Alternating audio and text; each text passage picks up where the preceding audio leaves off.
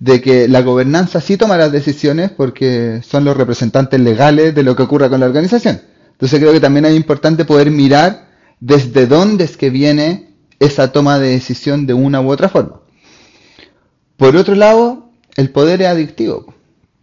Cuando uno, cuando se tiene poder, uno quiere más poder también. O al menos se quiere no perder ese poder. A no ser que algo pase que nos haga darnos cuenta del dolor que eso genera y desde ahí el querer soltarlo.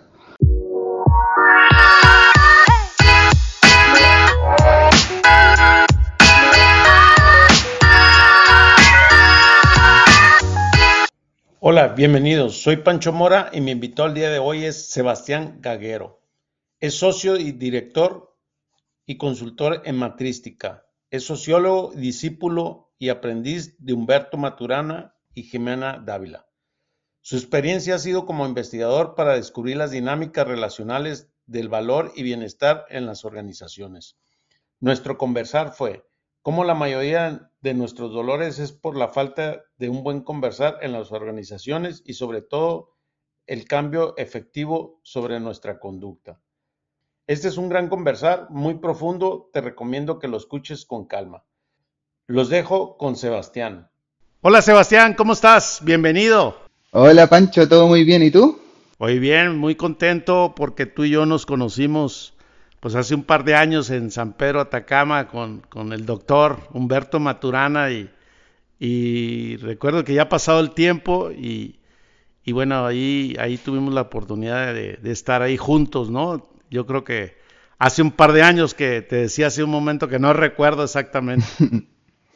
sí, sí, ha pasado su tiempo, pero se sigue conservando nuestro vivir y nos seguimos encontrando en este habitar este mundo. Claro, claro, claro. Bien. Oye, mi pregunta obligada para todos mis invitados, pues para ti, ¿qué es la autogestión? Si tienes alguna definición o cómo lo interpretas, ¿cuál es tu mirada de esto? ¿no? Mm, súper. Eh, yo, creo que voy a recurrir un poco a la etimología como de la palabra, gestión como eh, creo que tiene que ver con, la acción o, el acto de llevar a cabo, de, ejecutar, de hacer un algo, y auto sí mismo. Entonces, en estricto rigor es como eh, la autogestión creo que tiene que ver con uno mismo hacerse cargo de llevar a cabo una cierta acción. Y en ese sentido, claro, si nos tomamos desde ese espacio, Claro, la autogestión es inherente a nosotros seres humanos porque llevamos a cabo muchas acciones desde nosotros mismos. Creo que lo interesante está en el mirar cómo en el ámbito de la organización aparece este concepto de la autogestión como algo relevante. ¿Cuándo se perdió la autogestión? De manera tal que la tenemos que estar trayendo a la mano de que los colaboradores lleven a cabo o los líderes lleven a cabo las tareas que les competen. Entonces, desde ahí me parece como súper interesante desde un punto de vista el verlo casi como algo redundante, pero desde otro lado está mostrando algo que es una carencia. Entonces mi pregunta ahí sería, ¿desde dónde es que la autogestión está tomando relevancia? Y creo que eso va a tener ya que ver mucho con la cada propia cultura organizacional donde le duele eh, el que los colaboradores, colaboradoras, líderes, lideresas lleven a cabo sus acciones. Y fíjate que ahorita que comentas en dónde se perdió la autogestión, eh, en uno de los episodios tuve la oportunidad de entrevistar a Marco Antonio Robledo y me decía, es que todas las personas somos autogestionadas, inclusive las, organizaciones de manera conversional existe ya la autogestión. Hay una parte que somos autogestionados porque si no estuviéramos en todo momento, en todos lados, atrás de la gente, ¿no? Entonces hay una parte que sí lo hay. Pero regresando a este, esta reflexión que haces de, qué momento se perdió la autogestión o por qué estamos regresando a eso, ¿cuál es tu sentir de esto? Eh, como que me, como que distintas avenidas me traen como una mirada al respecto. Creo que mucho debe tener que ver con la supervisión en qué momento este tema de la supervisión y el control comienza a restringir el ámbito de acción de las personas. Porque para que haya autogestión tiene que haber también, creo yo, creatividad y plasticidad en el cómo llevar a cabo una tarea.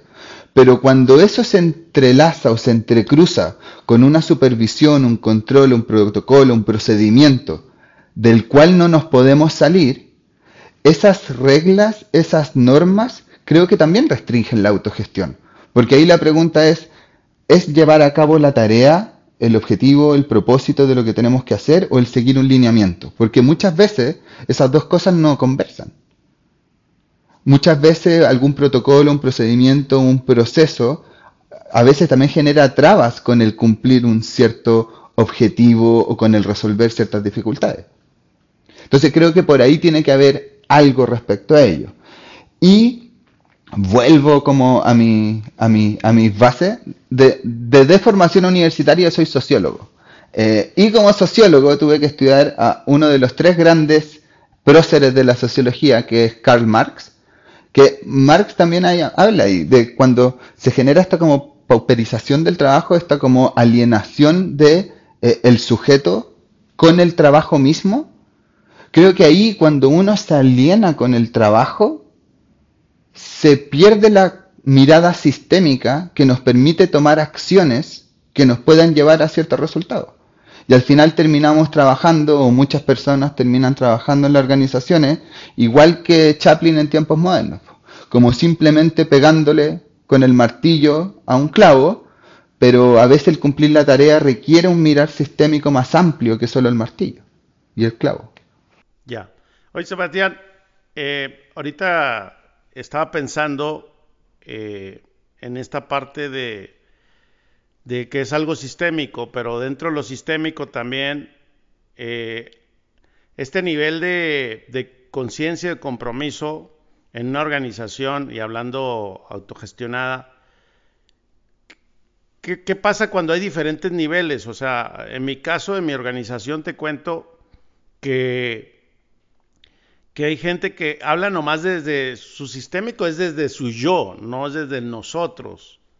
Y, cuando aparece nosotros, yo siempre hablo de nosotros, ¿no? Porque pues estoy ahí, siempre me tengo un gran interés de toda la organización, de los clientes, de, los proveedores, del, producto, del servicio, pero ¿qué pasa cuando las personas no están conectadas con ese nosotros y más bien de su mirada, de su yo?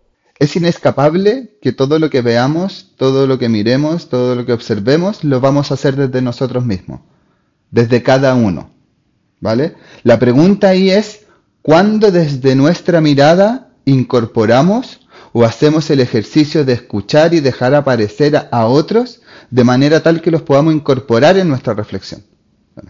Porque en estricto rigor ese nosotros puede también ir siendo ilusorio, es algo que se tiene que ir continuamente chequeando. Por eso la importancia de las conversaciones, por ejemplo, colaborativas en una organización.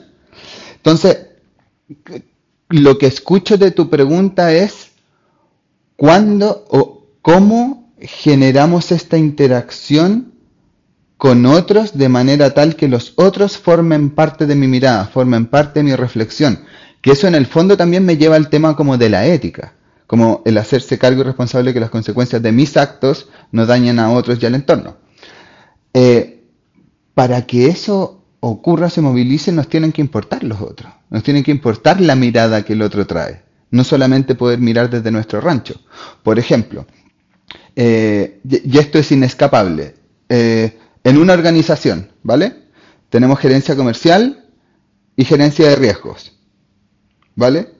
Tenemos al área de innovación que está ahí en sus células, autoorganizadas, están con muchos post-it, prototipando, iterando, llegan y dicen, en la Junta tenemos un nuevo producto, tenemos un nuevo servicio, disruptivo para el mercado.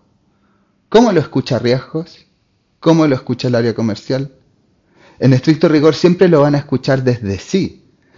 No sé si el tema o el problema es desde dónde lo escuchan, sino que qué hacemos con lo que escuchamos. ¿Qué conversaciones se abren?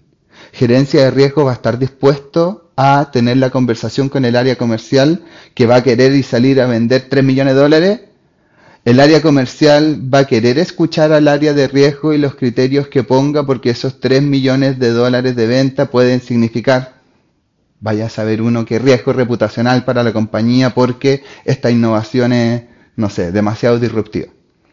Entonces, no es un problema que las cosas las observemos o las miremos desde nosotros mismos, sino el problema es qué hacemos con eso. ¿Cierra nuestra mirada y nuestra escucha o abre nuestra mirada y abre nuestra escucha? Porque es un hecho biológico de que siempre vamos a escuchar todo desde nosotros mismos. No sé si me fui muy por las ramas con esta reflexión. No, no, no, e, está claro. Y, bueno, un conversar con ustedes es demasiado profundo. Y de hecho me preparé para, para, para esta, este conversar, si no, no me siento al nivel de, desde esa mirada tuya, ¿no?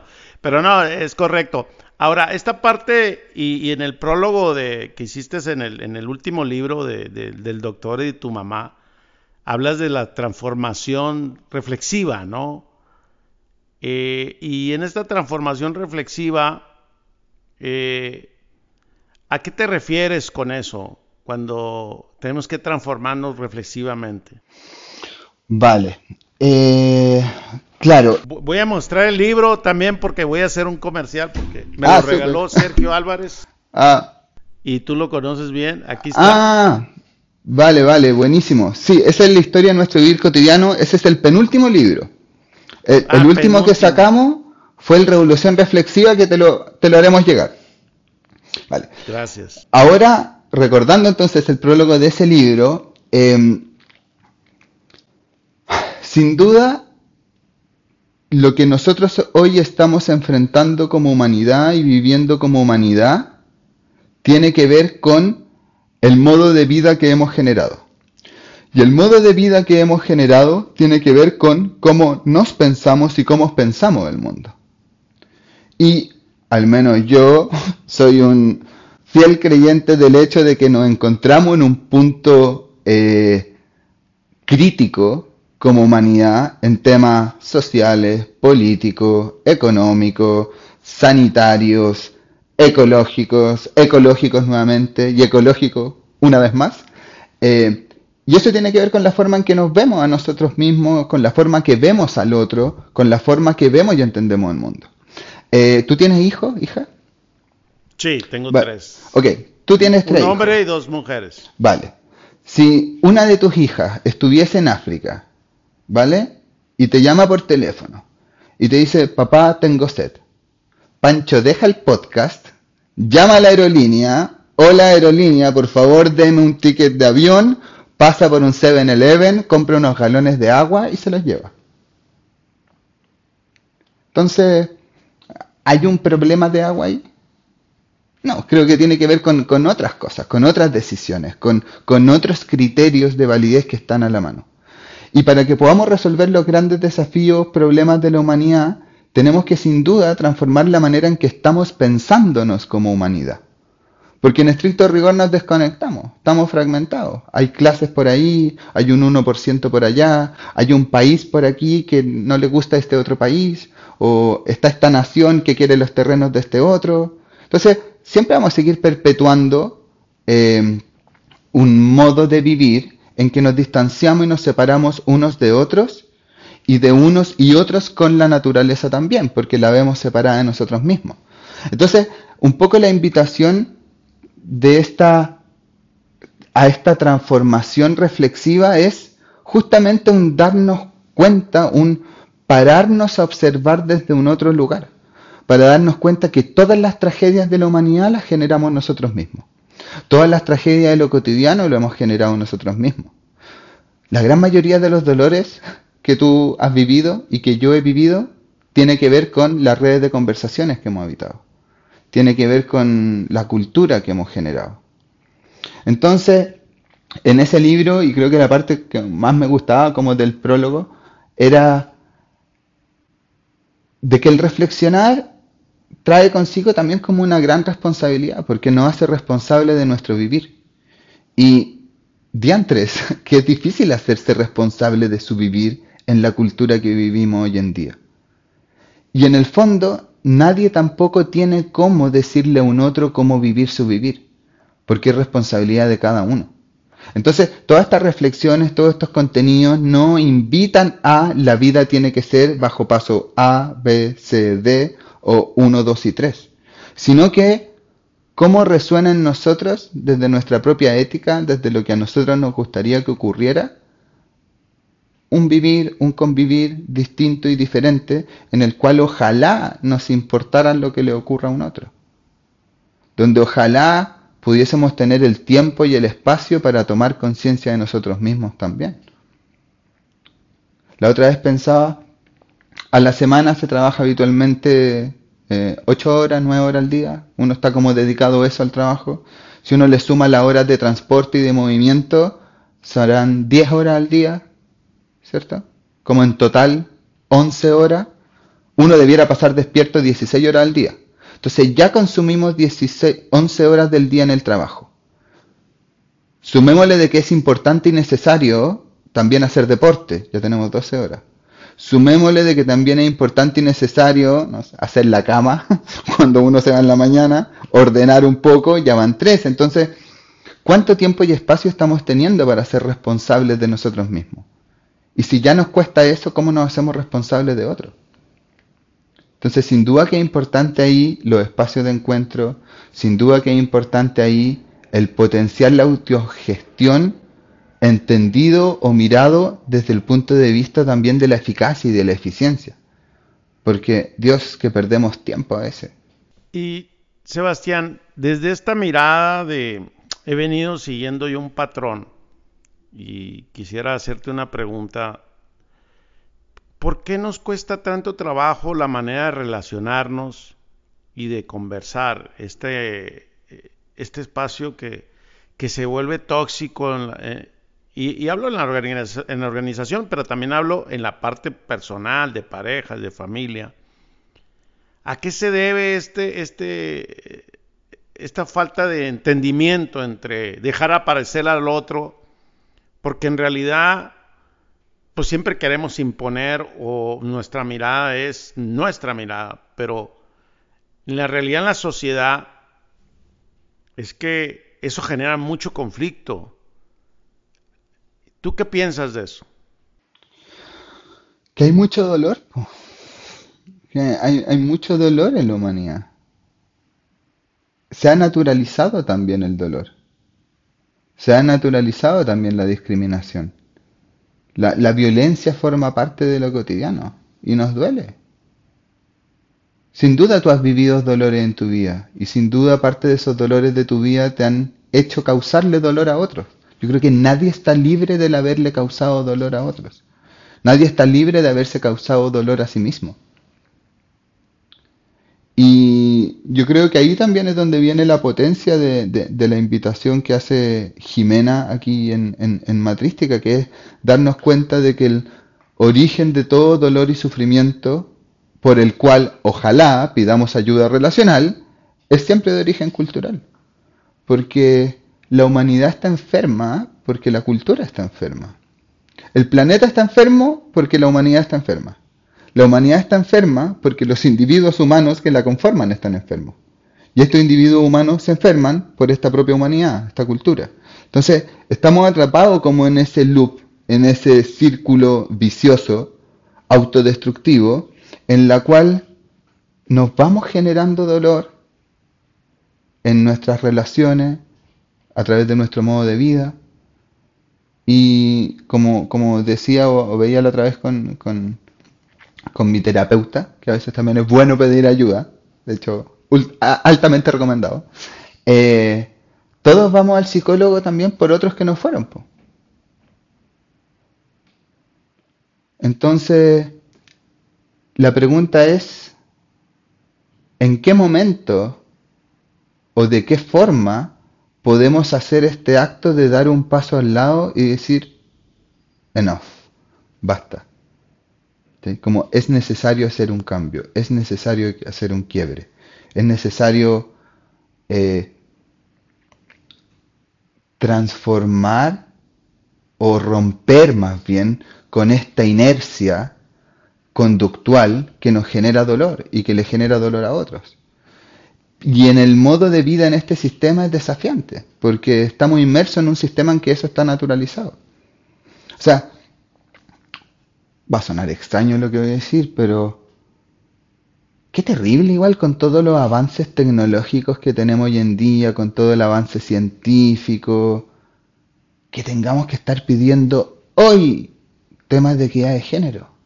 Como, ¿en serio? Como, estamos enfrentando desafíos así como de catástrofe ecológica y ni siquiera hemos sido capaces de ordenar eso.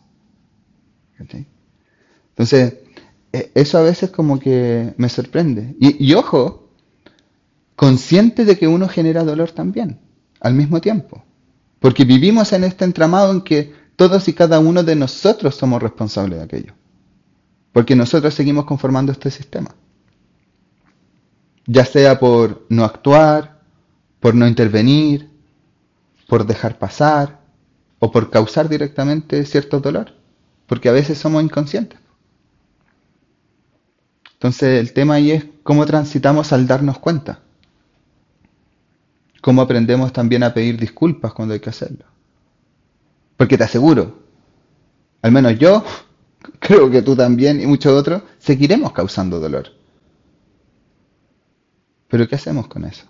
Y, me gustaría que, hacer una reflexión de, de cuáles serían las prácticas o las recomendaciones para sanar ese dolor. Ustedes tienen estas formas de conversaciones colaborativas, eh, este de dejar desde la mar al otro, ¿no? Desde esa mirada. Y, me gustaría que, nos centremos como, en estas formas de cómo lo hacen ustedes y, qué lo recomiendan a, las organizaciones, inclusive en el interior de ustedes, ¿verdad? Dentro de, la matrística. Y, y como dejar estas, eh, estos comos, ¿verdad? Desde esta mirada de, desde las personas, eh, yo conozco muy bien el, caso de, de, los Álvarez allá en Chile y, bueno, pues ustedes eh, tienen esa línea con ustedes muy, muy, muy, muy bien ahí definida, pero ¿cómo es que dejaremos algo a la audiencia para decir, bueno, ¿qué, hay? creo que sean las alternativas, las formas, ¿verdad? Mm, súper. Em, a ver. A, mí no me gusta dar recomendaciones ni sugerencias, porque a la audiencia tampoco como que no la conozco y creo que además para cada persona funciona de manera distinta por el momento de vida en el que esté, por el tamaño de su organización, por el cargo que tenga, etc. Lo que sí puedo hacer es compartirte un poco lo que ha sido mi experiencia en ese tránsito y las cosas que a mí me han aportado en ese camino.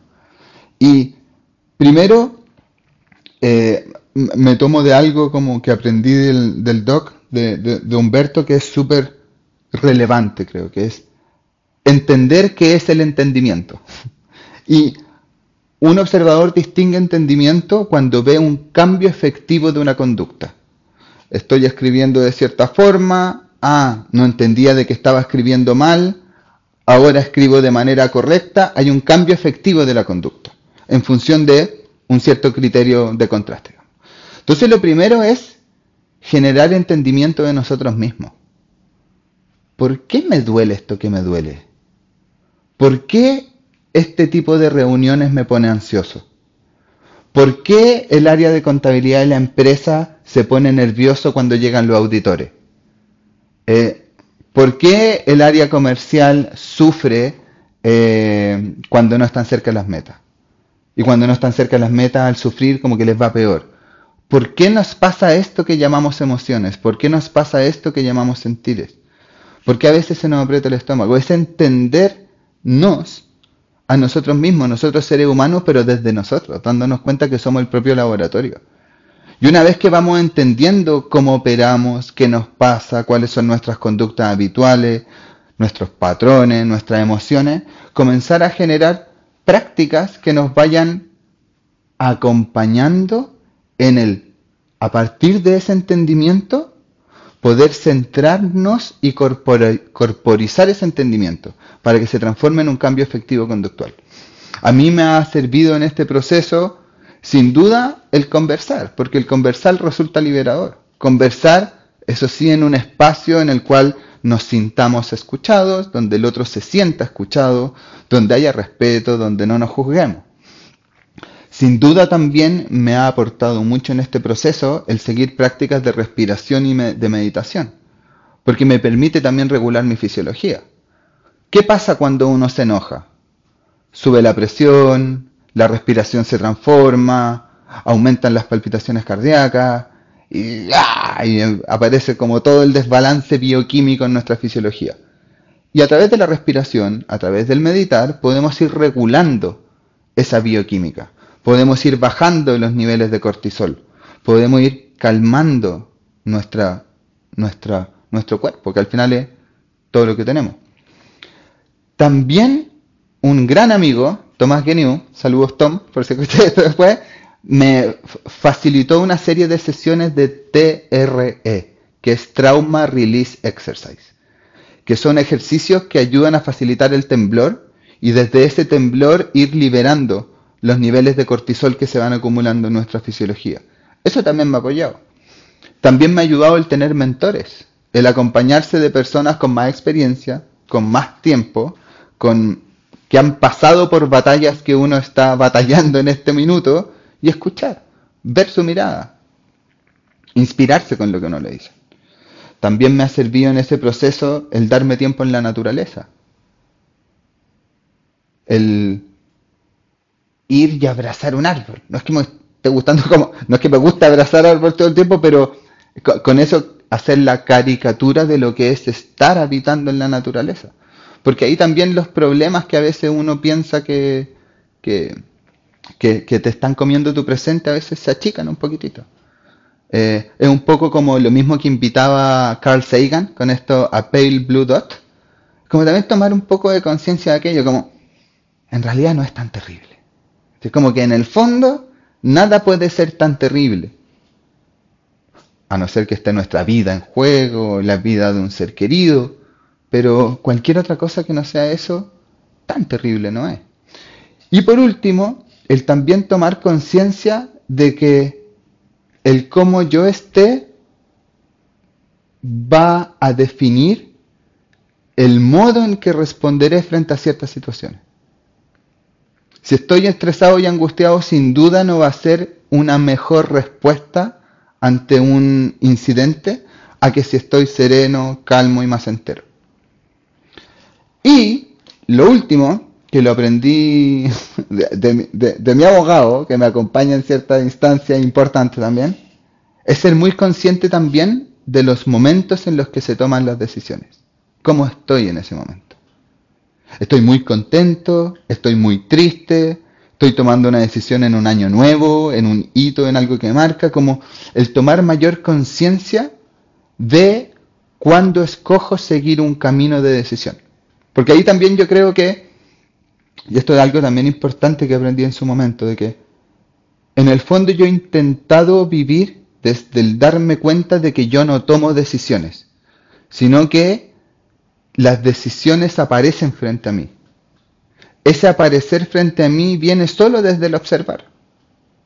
Lo voy a hacer caricatura. Si es que tengo dos caminos, donde hay un incendio y donde hay una pradera hermosa. Si es que observo y veo, la decisión ya me habla por sí sola, que es voy a seguir el camino a la pradera. ¿Entiendes? Entonces, no es que uno tome una decisión, prefiero como no mirarlo así, sino que cómo tener la apertura tal, la liberación tal de juicios y la claridad de manera tal de que la decisión me hable y me guíe por un cierto camino. Y para eso tengo que estar entero, tengo que estar presente. Bien, ahora estaba pensando yo en las organizaciones y, todo el mundo, y tú sabes cómo son los, fundadores, los accionistas, eh, todos queremos pues esta rentabilidad retornos y crecimiento y normal de una organización. Pero, ¿cuál ha sido la mejor forma de, de poder reflexionar con un, cuál es el perfil candidato y cómo transformar a un, empresario común? ¿Cómo es que le haces? O sea, porque yo tengo muchos colegas, yo, yo soy empresario y, y, y como que no, esa falta de entendimiento, o sea, y no para que hagan y que, y que ellos se puedan transformar o evolucionar en su organización, pero solo hecho de entrar en un entendimiento, ¿cómo logras tú para que una, una organización, o sea, ustedes esperan a que lleguen con ustedes o cómo también deciden con quién se van a trabajar o con quién no, porque eh, para mí es un tema interesante, ¿no? Y sobre todo es que yo soy un pro de esto y tú lo sabes, desde mi mirada, eh, y entonces por eso existe este, este podcast, por eso existe este, para dejar alternativas de reflexión, ¿verdad? Mm. Sí. Eh, algo que también descubrió o se dio cuenta Jimena, bueno, muchos otros antes también se haber dado cuenta, pero nadie ayuda a nadie que no quiera ser ayudado. Nadie transforma a nadie que no quiera ser transformado. De, inicio, tiene que la persona genuinamente querer desde sí vivir una transformación. Uno no puede hacer que un otro quiera que eso ocurra. Tiene que querer, querer seguir un camino de transformación, seguir un camino de cambio. Tú, eh, por ejemplo, los Álvarez mismos quisieron seguir ese camino. Estuvieron dispuestos a perseguir ciertas reflexiones, perseguir ciertas preguntas. No sin obstáculos de por medio, no sin cometer errores de por medio, al igual que uno, al igual que todos, eh, pero tiene que querer hacerlo. Una vez que la persona, el CEO, el founder, la plana ejecutiva, el directorio, lo que sea con lo que nos toque trabajar, nos muestra genuinamente un deseo de querer vivir esa transformación, ahí estamos. ¿Y ahí cómo vamos a estar?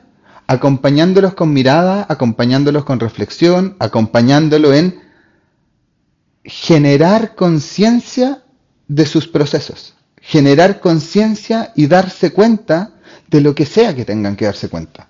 Nosotros como matrística lo que mejor hacemos es acompañar a las personas en sus procesos de darse cuenta. Darse cuenta de qué, de lo que sea oportuno en cada momento que tengan que darse cuenta. ¿Se entiende? En ese sentido, Claro, pongamos un ejemplo, no sé, eh, pensemos en México, una empresa de cerveza, una aerolínea y una empresa de cemento. Sin decir los nombres, pero podemos imaginarnos grandes empresas mexicanas en esa línea. Ya sabemos quiénes son. Claro, por, la cantidad de años que tienen como empresa, por la presencia profunda que tienen en cada una de sus industrias, sin duda las planas ejecutivas van a estar lidiando con distintas clases de dolores, con distintas clases de, de, oportunidades también, pero va a ser responsabilidad de ellos saber mirar y darse cuenta cuáles ellas son. Sí, todas las organizaciones hoy en día compartimos el que nos encontramos en una potencial recesión, de que el dólar está como loco, de que nuestras monedas fluctúan así, sí, todos enfrentamos ese camino pero todos venimos desde lugares distintos. Y al venir desde lugares distintos se han acumulado distintos saberes y distintos dolores, distintas experiencias y distintos know-how en nuestras trayectorias. Por lo tanto, la respuesta de cada organización, de cada founder, de cada CEO, de cada directorio, va a ser muy única. Porque tiene que ver con la propia historia, con la propia deriva que han seguido. Entonces nosotros como matrística, ¿qué hacemos ahí? Acompañar esas conversaciones, acompañar esas reflexiones, acompañar esa ampliación de mirada. Tal como decías tú, es llevarlos a, a, sumergirse en la profundidad de su vivir para encontrar ahí la respuesta. Las respuestas no van a estar afuera, siempre están en cada uno de nosotros. Entonces, Así es como nosotros acompañamos con, esa paciencia, con esa dedicación, con ese cuidado y sobre todo con el deseo de querer convivir en esos procesos. Y son procesos que no son eternos tampoco. Son procesos que duran un cierto tiempo. Habitualmente para nosotros los procesos de transformación para que las organizaciones se impulsen son tres años. Bueno, el mismo caso de, de signos, ya sabes, nosotros estuvimos tres años ahí acompañando y claro, luego desde eso Sergio fue, inició con una mirada, después con otra, fue evolucionando, que era esto, que después esto otro y ahora está en otro lugar. pero lo que sí es que lo escucho contento en el lugar que está. Lo siento y lo veo contento. ¿Y eso con qué tiene que ver? Con que está siguiendo el camino, espero, de su propia autonomía reflexiva. Yo, Sergio Álvarez, ¿qué es lo que yo quiero conservar?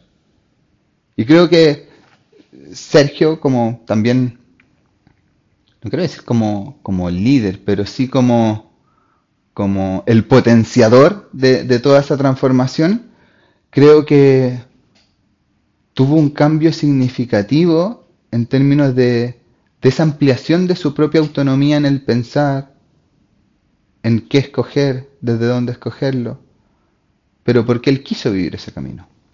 Sebastián, me ha tocado, también lo he vivido,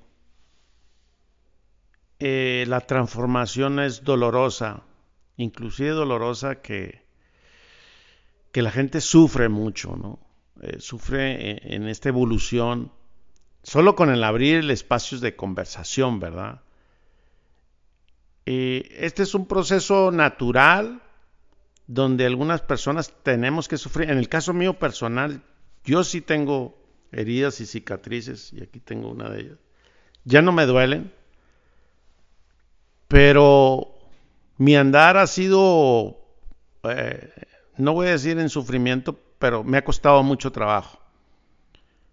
Eh, pero veo que en lo general así sucede. ¿Qué, piensas de esto? Mm. Bueno, nosotros también nos ha tocado con dolor las transformaciones y los cambios. Y el dolor creo que forma parte de la vida también. Eh, no sé si uno le puede rehuir al dolor. Em, creo que el problema sí está cuando nos quedamos atrapados en ese dolor y no salimos. Eh, yo no sé si uno puede prever o si puede diseñar de que un proceso de transformación y de cambio esté exento de dolores. Creo que eso igual puede estar como, puede, ser como una, una visión demasiado idílica del presente, porque el romper con ciertas inercias en el modo de hacer las cosas, de pensar las cosas, hace que nos tengamos que cuestionar nuestros criterios, nuestra visión, cuestionar el modo en que hemos venido viviendo ciertas cosas, puede hacer eso también de que nos demos cuenta de que hemos causado dolor y eso nos provoca dolor. Entonces, no sé si es la extensión del dolor lo relevante, sino que cómo nos contenemos y acompañamos cuando eso ocurra. Cómo abrimos las conversaciones. Creo que ahí también tiene que ver con este deseo de genuinamente querer vivir ese proceso de transformación acompañado en la convivencia. Eh, escuchándonos, conteniéndonos. Y creo también, siento, como desde mi experiencia, en que a veces también hay dolor en los procesos de transformación en las organizaciones, porque hay gente que no quiere transformarse, que no quiere hacer las cosas de manera distinta. En estricto rigor, cuando hablamos, por ejemplo, de la resistencia al cambio, en el fondo, la resistencia al cambio es el resultado de personas haciendo las cosas de una misma manera, sin querer transformarse. El problema no es la resistencia, sino que el problema es la inercia de las personas. Y lamentablemente en el ámbito organizacional, a veces la política, a veces el ego, genera dolores para conservar ciertas posiciones. Entonces mantenemos una cierta inercia generándole dolores o problemas a otro, porque es más importante lo que yo quiero. Entonces, creo que a veces también los, una vez yo escuchaba a Gary Vaynerchuk, que no le creo todo, hay algunas cosas que me hacen sentido, muchas otras que no, pero él también decía de que las desvinculaciones en las organizaciones son también una gran señal cultural son un elemento que permite también generar cambios culturales, porque envía señales, porque envía claridad en una cierta línea. Ahí también es donde me aparece, por ejemplo, el, caso de Sapos, me imagino que lo conoces. ¿sí?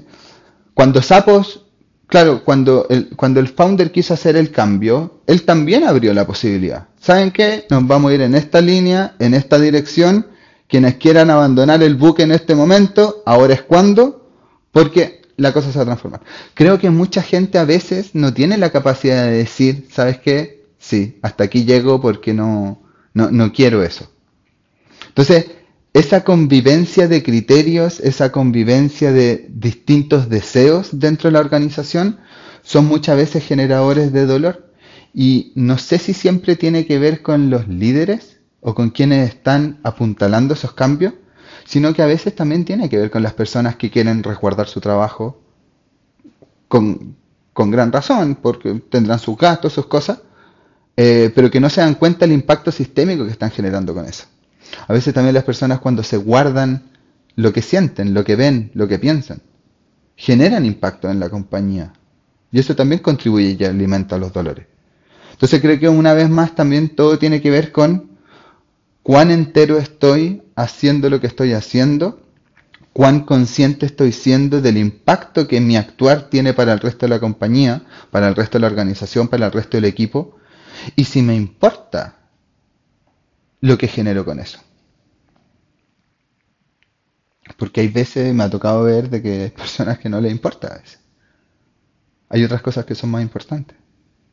Sí, y tienes el derecho eh, de decidir que también esto no es para ti y no quieres transformarte, pues te tienes que ir. Con este caso, como recuerdo que cuando Tony Hess anuncia esto, pues fue criticado, juzgado, señalado en los medios y, y cómo él los está echando y ahora los está, imponiendo la cultura, pero, pero bueno, pues al final se fueron los que se tenían que ir y se quedaron los que tenían que quedar, pero había un mensaje claro desde, desde, el, desde el líder, desde el fundador, ¿verdad? Claro. Y, y disculpa, ahora que menciona eso, me parece como con claridad el mismo ejemplo. Tony y Elon Musk en Twitter. Ah, igual, igual, igual. Sí, sí, sí, sí, sí. En Twitter Elon fue y los despidió nomás a la mitad de la planilla, a los cabezas y a muchos otros. Nos dio la oportunidad, nos abrió la conversación como si la abrió Tony. Y creo que eso para Sapos también fue súper significativo. Porque sí, puede haber vivido muchas críticas los medios, lo que sea, pero en el fondo sus convicciones a lo largo del camino como que lograron como dejarse ver. Y, en el caso del Son, está, también criticado, obviamente, también, muy claro, la, empresa estaba perdiendo dinero, este, y la mejor forma para mí es con un correo, se van estos y se quedan estos. O sea, eh, un estilo, forma, pero él estaba con esa claridad, obviamente que no comunicó, no, no les dio oportunidad de quién hoy me voy a quedar o no pero al final lo decidió y, ya mañana está el estilo americano, pues no te toca nada y que, te vaya bien, ¿no? Ya después me demandarás si quieres porque estaba mal escrito el correo, ¿no? Que es un tema legal y jurídico, ¿no? Pero bueno, e, e, ese es un caso real y, un buen ejemplo que pones que, me, me gusta. Ahora, de esta mirada, hace un momento hablabas del ego, que también es una parte que suma, o sea, igual, el ego de Tony Hess, el ego de El Solmont, pero ¿qué sucede con el ego de, de, pues de la organización? Porque la organización también tiene ego positivo y ego negativo, pero, pero hay una parte también que veo yo, y, eso a título personal te lo hablo, de que yo, era tanto mi ego que, que, también no dejaba aparecer a nadie, ¿no? Eh, y cómo, cómo eso te va transformando y, y, digo, este, veo como que esto es otro, otro ingrediente que aparece en esta parte sistémica de un todo y, que veo que también es muy, muy complejo. ¿Qué, qué, piensas de esto? Vale. Eh, desde mi mirada, yo no creo que las organizaciones o las empresas tengan ego. Las personas que las dirigen, sí las personas que toman las decisiones a nombre de la, De la organización. Sí. Gracias. No, no, no, podemos echarle la culpa a unos estatutos, querido Pancho. Son, son, son las personas las que tenemos ego. Y la pregunta ahí es, ¿desde dónde se funda esa, esas acciones egoicas que podemos tener? Porque en el fondo, ¿qué es el ego para ti? ¿Qué, distingues como ego cuando dices ese ego que tenía? Como mi mirada de imponer eh, algo y ordenar algo que yo quería que se hiciera, ¿no? Por un ejemplo, ¿no? De, eh, vamos a hacer esto porque yo quiero esto, o porque yo me siento lo importante, ¿no? Eh, a veces que me sentía hasta, hasta importante tener poder, ¿no? Y ese, ese ah, yo soy el que firmo, yo soy la máxima autoridad, o sea, y me sentía hasta, me sentía bien, me, me, me, me alzaba, pero pues es un ego mío, ¿no? Ficticio, que al final no aportaba mucho valor, ¿no? O sea, al final, desde otra mirada, hoy, hoy sigo teniendo un ego, pero un ego que contribuye, ¿no? Porque yo pienso que todos tenemos ego, ¿no? Pero hay como este ego desde de, el fundador, desde los líderes que hablas, que, que son la máxima autoridad. Mm, vale. Sí, ahí yo lo veo desde dos lugares. Sí, puedo verlo de los líderes, o, más bien como el, área de gobernanza de la compañía, más que los liderazgos, como la gobernanza de la compañía puede tener un ego de hacer las cosas por el poder, pero también me ha tocado ver, por ejemplo, en startups, en emprendimiento o en otra clase de organizaciones, de que la gobernanza sí toma las decisiones porque son los representantes legales de lo que ocurra con la organización. Entonces creo que también es importante poder mirar desde dónde es que viene esa toma de decisión de una u otra forma. Por otro lado, el poder es adictivo. Cuando, uno, cuando se tiene poder, uno quiere más poder también. O al menos se quiere no perder ese poder. A no ser que algo pase que nos haga darnos cuenta del dolor que eso genera y desde ahí el querer soltarlo. Eh,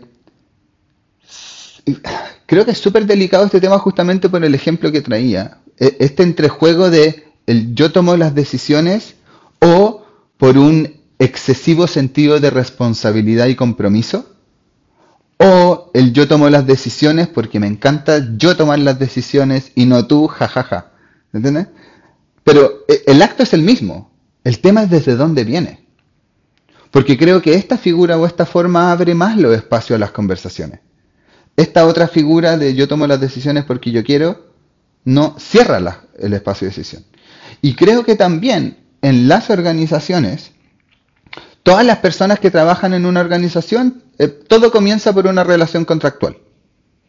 Usted, señor, usted, señorita, va a hacer este trabajo, va a ser responsable de estas y estas y estas cosas a cambio de una remuneración y una bonificación que le llegará de tal forma. Entonces, la toma de decisiones a veces también está en ciertas personas porque es su responsabilidad contractual con la compañía uno no puede pedirle al ejecutivo de atención telefónica que tome una decisión sobre una devolución de un producto, por ejemplo, en un caso X, cuando en realidad eso le compete al supervisor. Lo mismo con las grandes cúpulas de la compañía. O sea, a los, los, gerentes generales, los gerentes financieros, que les toca tomar decisiones duras, es porque también tienen obligaciones contractuales con las compañías. Entonces la pregunta ahí es, ¿cómo pueden abrirse esas personas a una conversación o a un escuchar o a un dejar aparecer al resto de la compañía para, al final del día, aún así ser ellos quienes tomen la decisión? Porque el que tiene que poner la firma es una persona. Entonces, por ejemplo, ahí me viene en mente, me imagino que habrás leído a Frederick Laloux, a Reinventando las Organizaciones. Eh, si no me equivoco, era el caso de Morningstar, que había como una baja en las ventas y que había que hacer bajas salariales. Vale, miremos cómo Morningstar reaccionó frente a esa situación y veamos cómo las grandes compañías tech han reaccionado a esa situación en esta última semana. Facebook desvinculó a 18.000 personas, Amazon a 20.000 creo, eh, Twitter dejó ir a otras 10.000 Morningstar, ¿qué hizo? En vez de vincular a las personas, los liderazgos abrieron la conversación. ¿Qué decisión tomamos como nosotros? Pero al final del día, en ambos casos, sigue siendo el CEO quien toma la decisión. Entonces el tema no es quién toma la decisión, sino cómo la toma.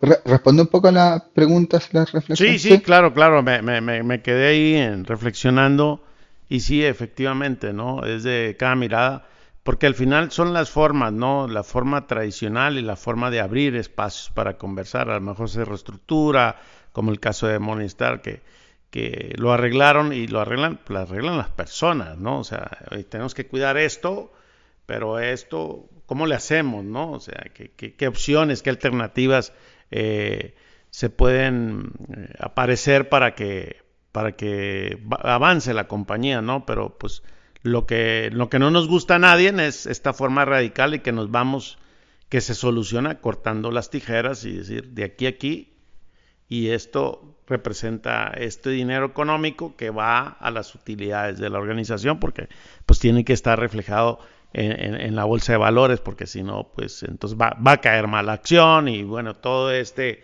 ecosistema que está eh, integrado de una manera u otra, pues viene eh, y hay una afectación, ¿verdad?, de, la riqueza de, la, de, la, de la empresa. Ahora, eh, Sebastián, ¿tú qué piensas en el tema de, de América Latina, en el tema de la transformación, el futuro del trabajo? ¿Qué va a pasar? ¿Cuál es tu mirada? Heavy pregunta esa porque igual está, está desafiante Latinoamérica en estos tiempos. Estamos súper convulsionados, diría yo. Como que la, las diferencias que están habiendo entre uno y otro, la, crisis institucional, eh, la migración, el, cómo, el cómo estamos llevando un modo de vida que está siendo súper doloroso. Eh, yo creo que este año que viene, al menos para Chile, que es lo que mejor conozco, y, creo que el, resto de Latinoamérica, va a continuar siendo muy desafiante. Muy desafiante. Como vemos que está aquí en Chile la inflación, como vemos que está en Argentina, para qué decirlo, eh, como vemos que está hoy en día Brasil de, revuelto eh, políticamente. En el fondo, cuando miramos la crisis de lo social, la crisis en las relaciones humanas, me hace ver de que las organizaciones no lo van a tener fácil. Porque en estricto rigor, las organizaciones tampoco es que tengan problemas de negocio. Muchas veces las organizaciones, los problemas que tenemos son, son problemas personales que se ven reflejados en los negocios, que se ven reflejados en nuestra operación, que se ven reflejados en nuestra fuerza de venta, que se ven reflejados en nuestro no escuchar al mercado, en no escuchar al consumidor lo que está necesitando. Entonces, el nivel de estrés que se está viviendo en Latinoamérica a nivel individual, sin duda va a impactar a la organización.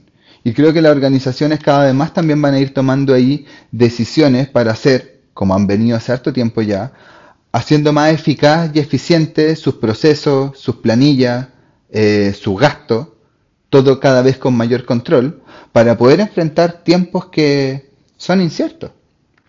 Entonces, hay un futuro del trabajo que creo que puede venir y hay un futuro del trabajo que me gustaría que fuera. El que me gustaría que fuera es, ojalá, un, un trabajar cada vez más al servicio de resolver los problemas propios que viven las personas en el día a día. No un trabajar solamente por vender un 10% o un 15% o un 20% más que el año anterior, sino que cómo ponemos el trabajo al servicio de el resolver los problemas de las personas y al servicio del el desarrollo personal de quienes trabajan. ¿Cómo podemos encontrarnos en ese balance preciso en el que el trabajo que hago me hace bien y le hace bien a otros? Sea remoto, sea presencial, sea híbrido, como sea, pero que lo que hagamos juntos nos genere de manera conjunta valor a las personas bienestar a las personas, perdón, y valor a la organización. Y también cómo poder entender y mirar de que el crecimiento organizacional no tiene que ser infinito. No puede ser infinito. Porque no vivimos en un planeta infinito. Vivimos en un planeta que tiene bordes claramente definidos. Y esos bordes claramente definidos del planeta generan ciertos recursos limitados y definidos. Y la manera en que estamos produciendo como humanidad, yo no creo de que estemos recuperando bosques al mismo ritmo en que los estamos talando y que se están quemando. No creo que estemos recuperando cursos de agua potable que las personas necesitan para su subsistencia al ritmo en que lo estamos destruyendo. Entonces, ¿cómo hacemos para generar este cambio en el sistema que nos permita no solo aceptar, que eso ya sería bueno que ocurra pronto, sino que empezar a actuar desde la conciencia de que el crecimiento no puede ser infinitamente exponencial. Porque si no, no va a quedar planeta para nosotros. Entonces, ¿cómo me gustaría que fuese el trabajo? Que fuese algo que nos desarrollara a las personas, que fuese algo que esté solamente al servicio del brindarle bienestar a la comunidad que hace posible la organización. Y tercero, que ojalá esté al servicio de la regeneración ecológica, de la regeneración cultural y de la regeneración, aquí me pongo mística, espiritual, fisiológica de cada uno nosotros, individuos, seres humanos. Porque todos nosotros seres humanos nos ha dolido la vida y a todos seres humanos, todos los seres humanos nos ha alegrado la vida. ¿Cómo nos ponemos al servicio de la alegría? ¿Cómo nos ponemos al servicio del bienestar? ¿Cómo nos ponemos al servicio de disfrutar la vida? de no simplemente tener que trabajar hasta que ya no pueda más, eh, jubilarme a una cierta edad y, ay, me jubilé, pero ya, ya no me da para subir el Aconcagua, eh, ya no me da para el backpacking en Europa, ya no me da para irme de mochileo a dedo por Latinoamérica. Entonces, ¿cómo balanceamos esa vida de trabajo? Sebastián, eh, ya para terminar, quiero ser respetuoso con tu tiempo. ¿Qué, mensaje le mandarías o, yo sé que no te gusta dar recomendaciones ni sugerencias a, estos líderes en la organización, a los que están transformación, en los que están, eh, van a empezar. ¿Cuál sería tu, tu reflexión? Yo, yo, sigo motivando esto. Quizá nunca, nunca vamos a terminar tú y yo, pero, pero yo insisto en que esta es una alternativa buena para, para las organizaciones y para el mundo, ¿no? Mm, súper. Sí, primero que es rico conversar y escucharse, porque uno aprende y otros aprenden. Entonces, invitaría a estos líderes, a quienes están en el gobierno corporativo de la compañía, de primero abrir conversaciones, escuchar, que, que, me importe lo que piensa y ve el otro. Porque ojo, si es que uno también quiere generar transformación en la organización, es súper importante dónde están los colaboradores de la organización. ¿Qué les importa? ¿Qué les duele? ¿Qué los motiva? Segundo, Tranquilos líderes, tranquilo gobierno de la compañía y directorio, todos los seres humanos cometen errores. Así que si hay errores que han sido cometidos, no hay ningún problema en reconocerlo, verlo, mirarlo y hacerse cargo de ello. Tercero, de que, tal como decía el doc, todo argumento racional, toda decisión se funda en premisas emocionales. Todo viene desde una particular configuración sensorial, desde una particular emoción. Qué importante que es mirar nuestras emociones. Qué importante que es conversar sobre las emociones que generamos en la organización. Y cuarto, dejarlos cordialmente invitados a que si desean abrir conversaciones, nos puedan contactar o puedan contactar a quien sea que sientan la confianza de querer hacerlo. Podemos ser nosotros, pueden ser otros, pero abrir conversaciones y tratar de ampliar un poquitito la visión, tratar de ampliar un poquitito como el propósito que tenemos con lo que hacemos. Porque esto me lo dijeron hace un tiempo y me hizo mucho sentido. Pancho, en 100, en 200 años, a nadie le va a importar lo que hicimos o lo que decidimos. Como que, ¿para qué estamos con cosas? No somos unos Shakespeare, no somos unos Cervantes, como que hicimos algo que cambió un idioma, no sé, como en tanto tiempo como a nadie le va a importar y cuando nos vayamos de este mundo no nos vamos a llevar ni un solo peso. Entonces, ¿qué clase de huella, qué clase de señal también queremos, qué, clase de huella queremos dejar en el mundo con lo que hacemos? ¿Queremos irnos habiendo abultado cierta masa de fortuna o queremos irnos, no sé, habiendo generado un, una vez más volviendo a don Sergio, como un parque de regeneración ecológica? Eh, queremos habernos ido, ¿qué, qué, qué queremos dejar como legado? Creo que también es importante pensar como en el legado un poquitito más allá de si salgo o no salgo en el listado de Forbes. Y también mirar cuáles son las consecuencias que tiene ese legado. Porque en el mundo de la innovación se le prende infinitas velas a Steve Jobs eh, por la creación de este aparatito, pero ¿qué consecuencias ha generado el aparatito también en el modo de vida que llevamos? Y como estas, muchas otras industrias o innovaciones que han generado cifras estratosféricas de venta, que ha generado productos que ya son una adicción a más no poder, que nos gusta este vivir que hemos generado para la humanidad con los productos que, con los servicios que ofrecemos. No sé, nosotros como matrística hemos cometido errores, probablemente seguiremos cometiendo errores como todos los seres humanos, pero nos sentimos tranquilos de que nuestro servicio, nuestra oferta, lo que hacemos es abrir conversaciones que hacen bien, abrir reflexiones que hacen bien. Eh, prefiero mil veces eso que andar destruyendo la biosfera. Eso me parece, querido Pancho.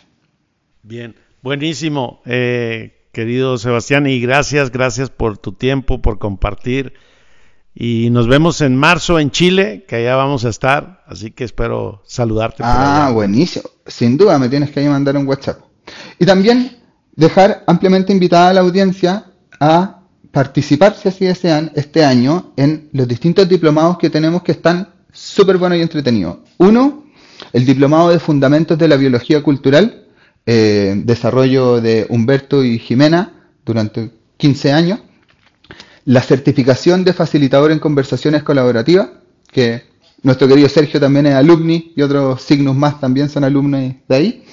El diplomado de liderazgo coinspirativo, que es netamente orientado a el generar transformaciones organizacionales, que ha estado súper bueno y súper potente la transformación de las personas.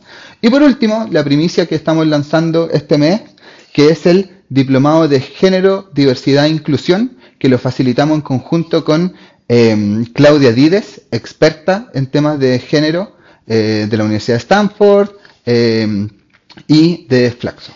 Así que va a estar súper bueno este año de programas de inspiración y aprendizaje que van generando ahí una ampliación de nuestra autonomía reflexiva. Excelente, excelente, qué bueno que lo comentas y para que lo escuche la audiencia. Sebastián, ¿dónde te pueden encontrar si alguien quiere conversar contigo? ¿En dónde estás activo?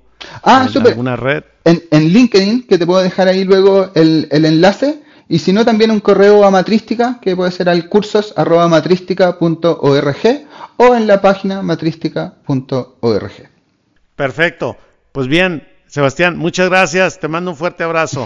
Otra Saludos. Que esté muy bien. Bye. Bye, bye. Mi aprendizaje en este conversar fue el dolor y el sufrimiento de las organizaciones. Te invito a que califiques con cinco estrellas este episodio y compártelo y suscríbete a nuestro canal de YouTube donde escucharás todos los episodios.